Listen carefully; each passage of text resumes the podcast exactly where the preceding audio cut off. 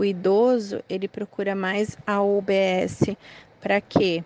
Né, na rotina, uma consulta de rotina para fazer os exames de rotina, né? Alguns são muito poliqueixosos mesmo, e eu percebo que na minha área eles vão muito sozinhos na unidade básica.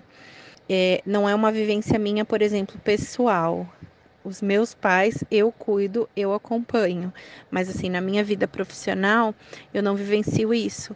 Os idosos eles são muito carentes, eles querem muita atenção, então eles vão na unidade com assim n queixas, né? E aí você questiona para eles: por que o senhor está sozinho na consulta? Porque meus filhos precisam trabalhar. Mas seu filho tem o direito de vir na consulta com o senhor, mas meu filho não vem. Então a gente tem muito casos assim de idosos que convivem muito com a depressão por conta desse isolamento familiar, né?